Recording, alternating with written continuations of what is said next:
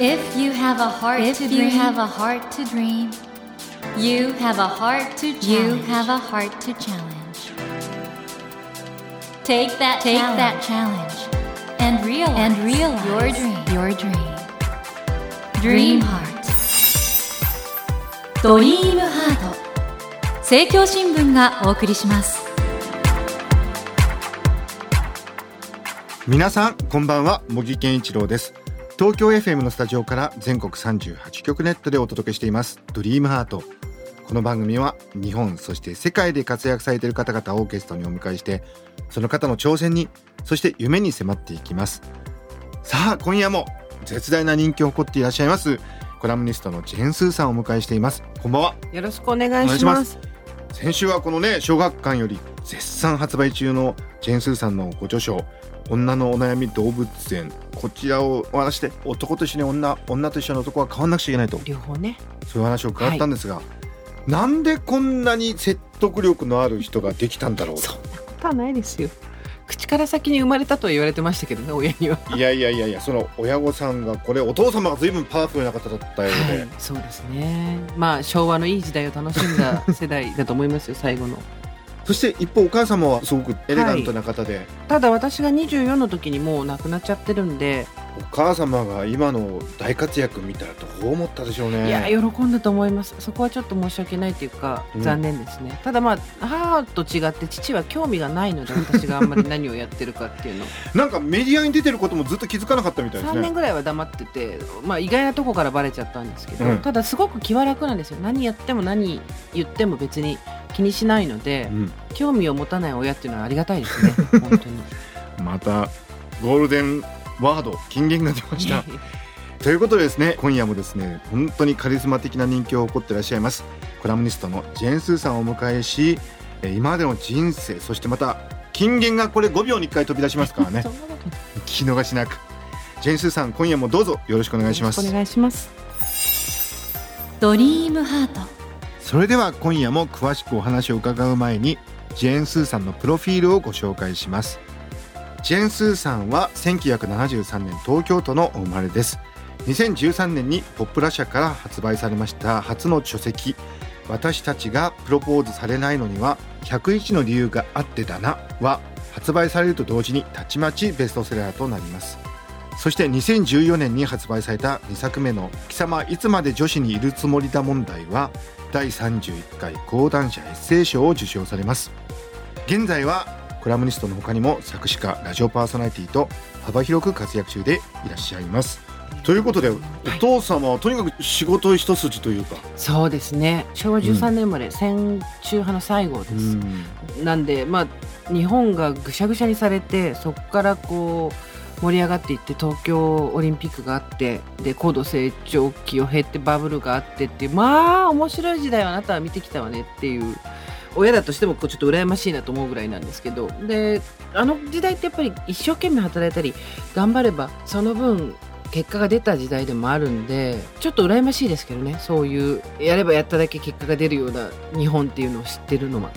日本でも有数の文教地区まさに文字通り文教区ではい。お父様がなんか会社を自社ビルでそこに住んでたそうです。あの当時銀行がお金を貸す貸すっていう時代ですから、はい。銀行からお金を借りてまあ身の丈にはそんなに合ってなかったんでしょうね。考えるとビルを建てて12階が会社34階が自宅っていう形で住んでましたまあだからそういう意味で本当にお嬢様。まあ人の手にもう渡ってますけどね。あの私人生後半気がついたらもううちが賃貸になったっていう爆笑 爆笑展開がありましてでまあそういうお父様で一方お母様ははい。どっちかというとジェンスーさんの教育をすごく熱心にそうなんです。してくださった？もう多分本郷で最初住んでてそこから小石川に移ったんですけれどももう教育こそが人間を作るっていうのをはっきり分かってる人で全くもってボンクラだった私をですね 一生懸命まあ文京区って国立が何校もあるんでそうですよね。筑波大附属のお茶の水学大附属もある。でとりあえず全部受験受けさせるっていうのをやって なんとか一個ゴロゴロっと。まあ幼稚園ってもうほとんどうん。ガラポンだけですから。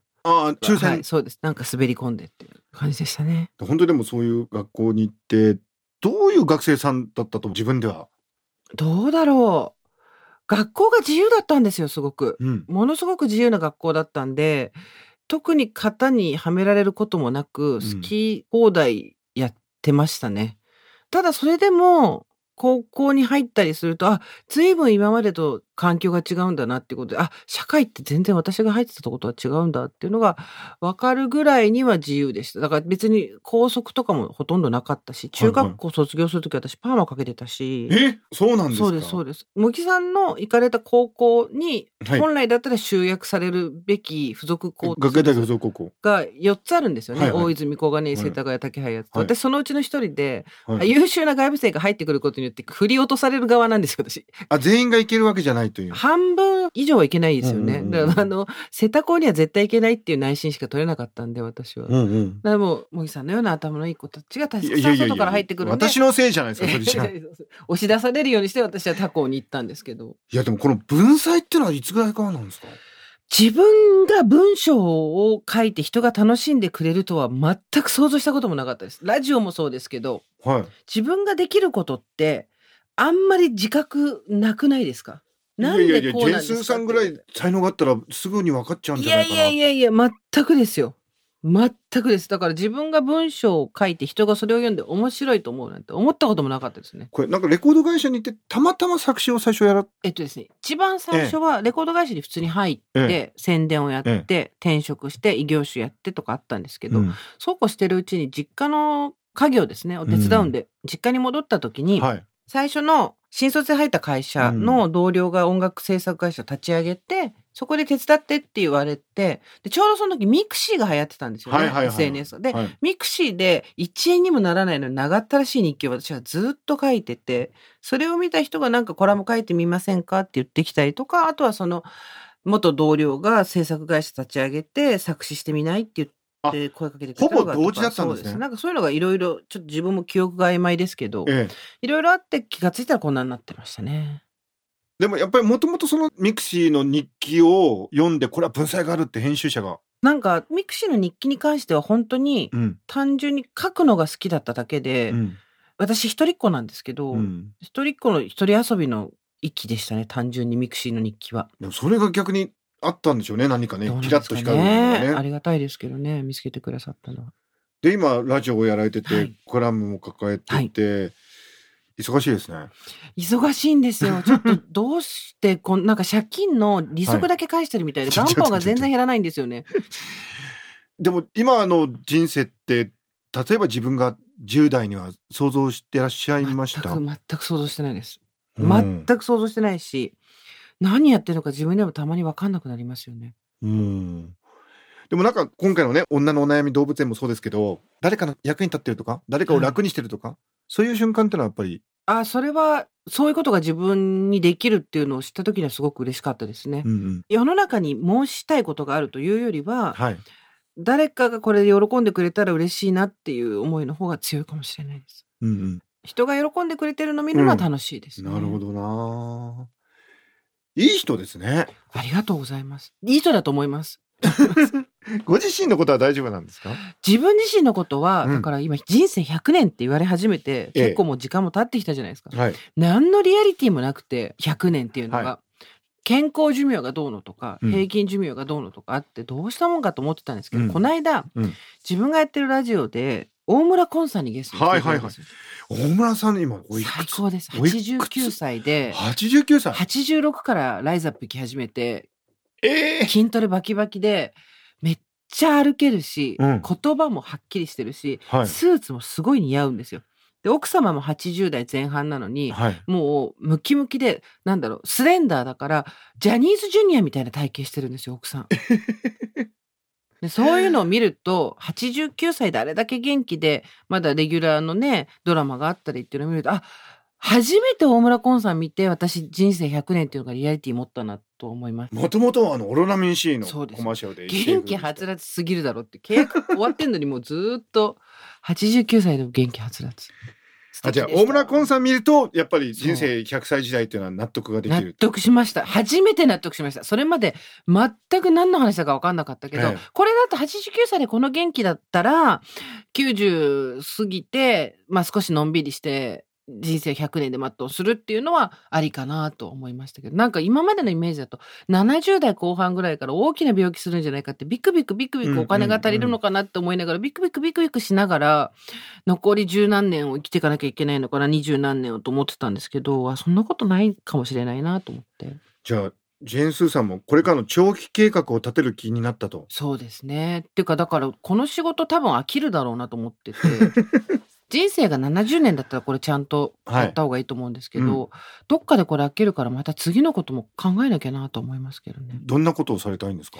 まず、なんか、何がやりたいっていうのは人が見つけてくれると思ってるんで、あ今までの流れを見ると。そうなんです。私、ここまでなんでこうなったかっていうと、30半ばからうん信頼してる人ができるよって言ったら全部その船乗ることにしたんですよ。ほうほうで、目の前に船が現れて、船頭が信用できたら乗るっていうので、ずっと来たらここまで、東京 FM まで来れたんですよ。なんで、これでこのまままた行けば、どっか行けるかなと思ってますね。これねもう世の中ではそのジェーン・スーさんはもちろんこのお悩み相談とかそこら辺もそうなんだけどまあある種のフリーランスとしてのはい生き方がもうスーパースターですよね。いやいや。どうしたらこうなれちゃったんですかね？でも、もともとう、ん。なんだろう。血生臭い。いや、血生臭いまでは言わないな。生々しい話をすると、はい。レコード会社でずっと宣伝をやってたんで、はい人の字幕っていうのをどうやって集めると効率がいいのかっていうのは多少仕事としては分かってたんで、そこはやってると思いますね。きな臭いことも含めて自分で ずるいなと思いながらやってますけど。セルフプロデュースみたいな。そうですね。まあセルフプロデュースって言うと聞こえがいいですけど、うんまあ宣伝担当ですね。本名の私がジェーンスーの宣伝担当で次これやった方がいいとか、このタイミングあでとかっていうじゃあジェーン・スーのプロデューサー兼宣伝担当マネージャー。そうです、そうです。本名の私ですね。すごいななんか私もいろいろですけど、逆に質問してもいいですか？あ。はい、なんでしょうか？茂木さんはいつからどうしてこうなったんですか？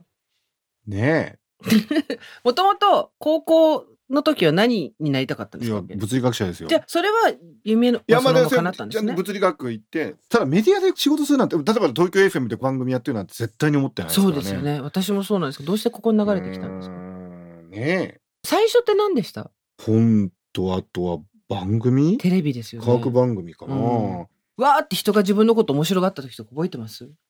髪型ですかね。髪型ですか？だからキャラクターがなんかはい。面白かったんじゃないんですかね。でよくわそれってかんないけど。テレビですかね？うんラジオよりりテレビですよね。多分髪型だったり、キャラだったり。確かに言われてみたらなんか悩み始めるな。学者の人ってやっぱりとっつきづらかったりとか真面目だったりみたいなイメージがあったところに違。ったんですか。ね？これジェーン・スーさんになんかアドバイスとかしてもらおうかな。こいやいやれからないやいやいや。自己開示なさらないんですね、なかなか。いやいや、そんなこと、まあ、そこはもうなんかほらね。してくださいよ。いやいやいや、本当にもう。うそう言われたらね、本当そうですね。ただ、お いや、ほら、これほら、今回ジェーン・スーさんのお話を伺う番いやいやいや、組なんでね。私も聞きたいなと思って、リスナーの人もみんな知りたいんいじゃないかなやいやいやいやも本当でも言われてみたら確かにね、不思議ですね。そう、で私もそうです。ジェーン・スーさんがおっしゃったように、なんか、人からこれやんないって言われてかも。そうですよね。うんそれですよね。似た者同士じゃないですか。そうですよ。ね、同じ学芸大附属の学校行ってたこともあるしまあ私が入れなかった高校に外から入ってきたんですけどね。そうか、なるほど。でもこれ逆にね、その女のお悩み動物園の話に戻すと、なんかはい。女の人のイメージってのもそんなもんなのかな。要するにだから、うん例えば可愛い女の人がいいとか、そういうのって自分がもともとそうだったんじゃなくて、世の中がそうだってなってるから、そうですよねい。つの間にかそうなっちゃってるっていうこと、だから茂木さんとか私は多分カウンターなんですよ。話戻しますけど、もう本の話飽きちゃったんでいいですか私。あ一応ほら小学校の担当も 大丈夫です大丈夫です。いいの？で多分学者は真面目っていうのがあって、うんうんうんそうじゃない茂木さんが多分カウンターとして面白かったっていうのがあるじゃないですか。ああ、そうかそうか。で私は多分もうこの年今47ですけど、うん。だったら普通結婚もしてる。子供もいるとか、もしかそうじゃなかったらなんとか研究所とかでこううん。ちゃんと真面目にやってるとかです。けど、あどうもフラフラしたこれこれでいいんだアラフィフみたいなのが出てきて、まあ、最初出てきた時アラフォーでしたけどなんか新しいおばさんみたいな感じだったと思うんですよ。でじゃあこれやってみてあれやってみてって言ってうん。来てるんだと思うんですけど、そういう人たちはやっぱりカウンターっていうだけであってマジョリティではないじゃないですか。いや、俺マジョリティだと思ったこと一度もないんですけど、うんただ僕ね、ジェーン・スーさんの本に戻すとですね、女のお悩み、動物園はい、これ僕全部ジェーン・スーさんの言ってること全部そのまま納得できるんですけどあそうだよねってあありがとうございます。逆になんかそのこういう女がこうじゃなくちゃいけないとか男がこうじゃなくちゃいけないって思ってる世間の方がなんか僕は変な感じがしてそう。だからほとんどの人がやっぱりそれにとらわれてるし、私もまだとらわれてるし、うん、だからそこがどうやって取っていくかですよね。次の時代が楽しくなるかどうかは。なんだジェーン・スーさんと僕なんか似たようなこと考えてるんだ。僕もだからカウンターです、カウンターです。脳科学者としてやっぱり一番大事にしてるのは人をいかに自由にできるかってことなんですよ、うん。今のままでいいんだよっていうかそのままで何の問題もないよってことをいかに言うかっていうことなんでジェーン・スーさんと同じだ。脳科学者ってどういうお仕事ですかって言われたらなんて答えます？それ困るんですようん。いつも、物理学なわけですか？いやだから心理学との違いは脳をちゃんと見てるっていうところが違うんですけど、物質としての脳を、はい。そこは心理学との違いですけど、ね、心と脳の関係ってどうなってるんですか？それが私のライフワークなんですけどね。そう。なんか、心脳問題っていう本をいくつか買ったんですけど、そうはい全く何言ってるか分かんなくて、この手前で読まなきゃいけない本が私あるんだなあと思って。いやいやいやでも人間として生きる上で大事なことですからね。そう、これ誰が MC の番組組か分かんなくなってきましたけど人の番組を乗っ取るのがすごい好きなんです、私。こうやって。番組乗っ取るの？うわー乗っ取られたこの番組。スーッとね、入ってて乗っ取るのがすごい好きなんですよ。乗っ取られてるわ今。バックドアってやつだこれが今流行りの。そうですよ。あらスパムですよ、私なんて、所詮。でも本当にすごいよな失礼だなと思いながらもちょっと。さすがジェーン・スーさん。いやジェーン・スーさんあの人生100年時代ってことを大村昆さんにねいろいろインスパイアされたってことなんですけど今後やっていきたい活動ってどんなことですか？今後は、まあ、はいコロナがどうなるかっていうのはあるんですけど、えニューヨーク、マンハッタンに住みたいんです。私は死ぬ前に一回。これが夢ですえ。いいじゃないですかなぜかというと、うん私東京生まれ東京育ちなんで、うん上京をしたことがないんですよ。で、やっぱり東京のやつはガッツがないとかすごい言われるんですわ。ああああ野望がなうんい、野心がないとか。で、確かに、かぶいてやるみたいな感じのガッツはないんですよ。ガッツを持つためにはやっぱり、この街は自分に対して親切じゃないとか、ここで一旗あげないと帰れないみたいなのがないとなれないなと思って、そう考えると多分ニューヨーク、マンハッタンっていうのが一番人に意地悪そうだし、確かに夢も希望もありそうなんで、確かに60ぐいらいで突然杖つきながら行こうかなと思って、見てろ待てろっていう、いきなり。いいじゃないですかだから 小学館のオッジを制覇した後はですねそうですね。バニティフェアだねそうですね、表紙。バニティフェアの表紙コンデナスト待ってろよ待ってろよ。小学館から殴り込み行くぞってすごいじゃないですかヴォーグだね待ってろよ、アナウィンター。待ってろよアナウィンター待ってろよアナウィンターも70過ぎてるんですよね。かっこいいよねそう考えるとやっぱ人生ア100年だなっていうのも思うし。ナウィンターは全然もう引退する気配もないよねまあでもちょっと譲ってやれとも思いますけどね、あれね。いつまでやってんだって？そうそう。あのジェーンスーさんはいまあ今ニューヨーク行きたいっていうのはあったんですけど夢挑戦何でしょうか？そうですね。自分の限界を決めずに知らない自分を探しに行くってことですかね。かっこいいそれはマンハッタンにあるかもしれませんねそうですね。マンハッタンに行って帰ってきて東京にあるかもしれないし。いいこと言うなそこまで考えてるんだ。え、今夜はですね、コラムニストのジェーン・スーさんをお迎えしていろいろお話伺ってきたんですが、そろそろお別れの時間になってしまいました。えジェーン・スーさんはですね、現在、小学館のファッション雑誌、オッジで連載している人気コラムを書籍化した、女のお悩み動物園を発売されていらっしゃいます。ぜひ手に取って読んでいただきたいんですけども、この女のお悩み動物園を番組プレゼントとして3冊、はい。直筆サイン入りということで。はい。すいません。ちょっと落書きついた感じにいや、なりますけど。落書きじゃないこれもうね、お宝でございます。ご希望の方は、この後番組のエンディングで応募方法をご案内いたしますので、もう少しお待ちください。ということで、森健一郎が東京 FM のスタジオから全国放送でお届けしています、ドリームアート。今夜もジェーンスーさんをお迎えしてお送りしました。ジェーンスーさん、2日続けてありがとうございましたあ。りがとうございました。番組史上初めて乗っ取られました。また乗っ取りに来ますよ。ろしくお願いします。ありがとうございました。Never let go of that go of that dream. Never forget, never that forget heart to that heart to challenge. Dream heart. 茂木健一郎が東京 FM のスタジオから全国38局ネットでお届けしてきました「ドリームハート今夜もコラムニストジェーン・スーさんをお迎えしてお話を伺いましたがいかがでしたでしょうか？後半私がいろいろ質問を受けてジェーン・スーさんに番組を乗っ取られてしまいましたが初めての経験でしたけどもねいやーすごい方ですね。で僕ねやっぱりジェーン・スーさんのその言葉の力っていうのにね今回ねとても感銘を受けて言葉が人生を作っていくんだなと。例えばねニューヨークに行くっていうのも私は東京生まれ東京育ちだから上京するという経験がないと。一番不親切な大都会ニューヨークに行きたいっていう言葉を発することによってジェン・スーさんの人生になんか物語ができてくるというかこれからのねジェン・スーさんの挑戦がいろいろ湧き立っていくっていうか言葉によって人間は人生を作っていくんだなとそのようなことをですね類まれな言葉の力を持つジェン・スーさんを通して学ばせていただいたようなそんな気がします。またジェン・スーさんとお話しできる機会があればいいなと思っています。さあそれではお待たせいたしました。今夜のプレゼントの応募方法をご案内いたします。ジェン・スーさんが雑誌「オッジ」で連載していたコラムを書籍化した「女のお悩み動物園」を3名の方にプレゼントいたします。ご希望の方はお名前やご住所電話番号など必要事項を明記の上ドリームハートのホームページよりご応募ください。私模擬に聞きたいことや相談したいことなどメッセージを添えていただけると嬉しいです。なお当選者の発表は商品の発送をもって返させていただきます。たくさんのご応募お待ちしております。そして無料音声配信アプリオーディで茂木健一郎のポジティブ脳教室を配信中です。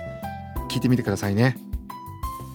さて来週のお客様は漫才コンビキングコングの西野昭弘さんをお迎えします。西野さんは5年前2016年に番組にお越しいただき煙突町のプペルについてもお話しいただきました。